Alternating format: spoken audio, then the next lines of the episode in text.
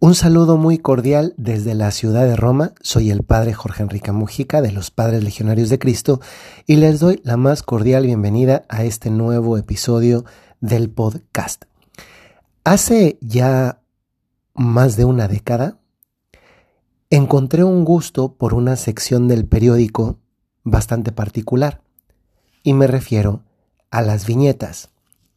Las viñetas son esas caricaturas que tienen la virtud de condensar en una imagen a veces graciosa, no siempre lo son, una realidad más bien profunda que a través de un golpe de vista te hace reflexionar, a veces mediante la ironía, especialmente casi siempre a través de la ironía, y recuerdo que el gusto se lo tomé por una viñeta que todavía no olvido.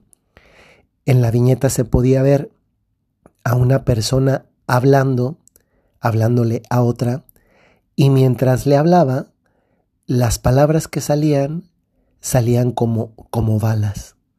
Y entonces la otra persona las recibía. No recuerdo si exactamente lo que voy a decir a continuación es la frase de que, que entonces, pero la idea de fondo sí es la que quiero transmitir. Y la idea de fondo era que las palabras también se pueden convertir en balas y en consecuencia matar. He recordado esto a raíz también de una historia que escuché hace algunos años de San Felipe Neri. Resulta que una persona va y se confiesa con San Felipe Neri, que estaba confesando, y se confiesa de esparcir chismes sobre otra persona. San Felipe Neri le pone una penitencia muy particular. Le pide que abra una almohada de plumas de pájaro, que la deje volar desde lo alto de un campanario y la penitencia no es eso, que sería muy sencillo, sino que después vaya a recoger todas las plumas y las vuelva a meter en la almohada. Estas dos historias que he contado me hacen pensar efectivamente en el poder que tienen las palabras. Las palabras pueden convertirse en un arma de difusión masiva y se podría decir también de destrucción masiva. Porque con las palabras podemos hacer que una persona crezca armónicamente, madure de acuerdo a su edad o se destruya. En otras palabras, todos los días nosotros decimos palabras y las decimos a otras personas. Muchas veces esas palabras dicen relación con una tercera persona que puede ser que no nos está escuchando y sobre la cual vertimos una opinión que deja un impacto de alguien que conoce a esa tercera persona por lo que nosotros dijimos de ella. En otras palabras, muchas personas conocen a otras por lo que nosotros referimos a través de palabras de ellas. Y muchas veces lo que decimos son impresiones o juicios que universalizan a partir de una pequeña experiencia de esa persona de la que estamos hablando la totalidad de esa persona. No somos conocedores de la integridad en cuanto totalidad de la vida de alguien, su historia, que implica su pasado, lo que está viviendo y por qué lo está viviendo, qué le ha sucedido, quién le ha lastimado, quién le ha traicionado, quién le ha herido. También quién le ha enseñado a ser quien es o quién no le ha enseñado el cariño que ha tenido o también con el que no ha contado. Muchas veces nosotros solamente vemos algunos gestos que esas personas hacen o viven. Mm, tal vez el no ser, no ser tan sociables, hablar más bien poco, rehuir un poco las relaciones y así una gran gama de características de personalidad que nosotros extraemos y que después nos hacen expresar un juicio total sobre una persona que no conocemos en profundidad porque no nos hemos dado el tiempo de conocerla en profundidad.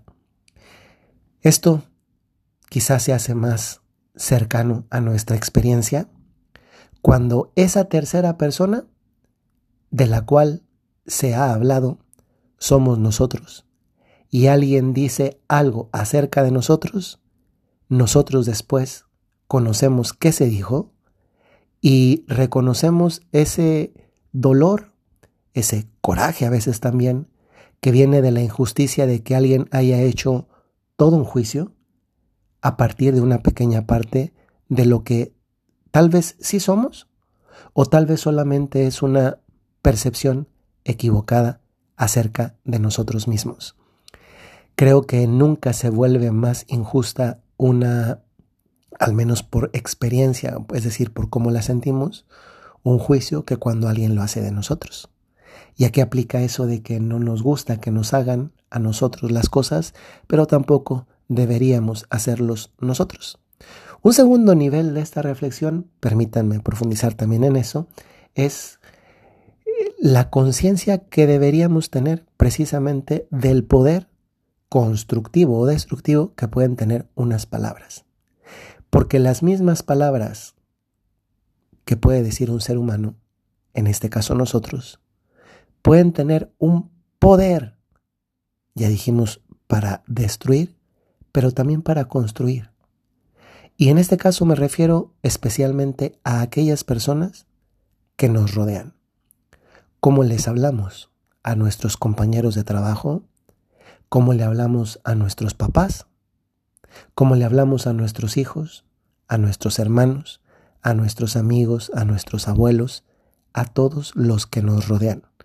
Muchas veces nosotros somos como eso que vi el otro día en el aeropuerto de Roma. En el aeropuerto de Roma hay un robot que va por los pasillos y las salas de espera del aeropuerto. El aeropuerto es muy grande, el aeropuerto de Roma. Da envidia que en mi país no hay un aeropuerto tan maravilloso como ese. Pues hay un robot que va diciendo yo soy, ya no me acuerdo cómo se llama, y va diciendo si se te ofrece algo, nada más dime qué necesitas y yo lo hago. Incluso, por ejemplo, ir a comprar algo de último momento y llevarlo. Pues es impresionante que nosotros seamos a veces también quienes vamos diciendo palabras y también recogiendo palabras y que esas palabras que decimos hagan que otra persona se sienta mejor o incluso que refuerce el deseo de abandonar este mundo. Creo que deberíamos ser conscientes cada vez más de lo que decimos, porque si todos fuésemos conscientes de que las palabras equivocadas destruyen sueños, relaciones, autoestima, tendríamos un filtro en la boca. Y esto debería llevarnos a pensar lo siguiente, que si no somos capaces de alabar, de engrandecer, de admirar, de amar, también con palabras, es mejor quedarnos con la boca cerrada. En los conventos, en los locutorios de las madres carmelitas, dice no decir nada si no es más bello que el silencio. Muchas veces deberíamos más bien mordernos un poquito la lengua antes de dejar salir algo de nosotros mismos que pueda hundir a una persona. Por el contrario, qué maravilloso es que cuando usamos una palabra con buena intención podemos hacer sentir bien a alguien.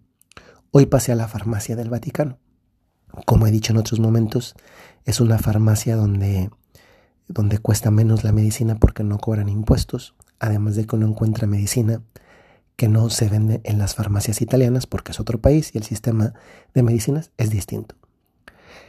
Siempre me formo en la fila donde atiende la misma persona, es una señora que, que querrán ustedes, 50, 55 años, siempre atiende con una sonrisa y siempre le agradezco su sonrisa. Y pienso que ella se siente también agradecida. mm, tantas veces hay personas que nunca han escuchado una palabra bonita que les confirme o les agradezca algo que han hecho porque lo llevan haciendo tanto tiempo que nadie se los agradece. ¿Hace cuánto que no le agradecemos a un policía por su trabajo, a un mesero por su trabajo, a un chofer por su trabajo, a cualquier persona? Pero es que pensémoslo de quienes nos rodean.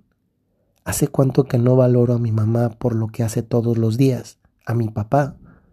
A veces tenemos el riesgo de ir descartando a las personas porque van teniendo más edad. A mí cada vez me nace más gratitud hacia las personas mayores y me hace sentir también la necesidad de agradecérselo con palabras y también con hechos porque las palabras deben ir acompañadas por hechos porque muchas veces los hechos dicen las palabras sin decir las palabras.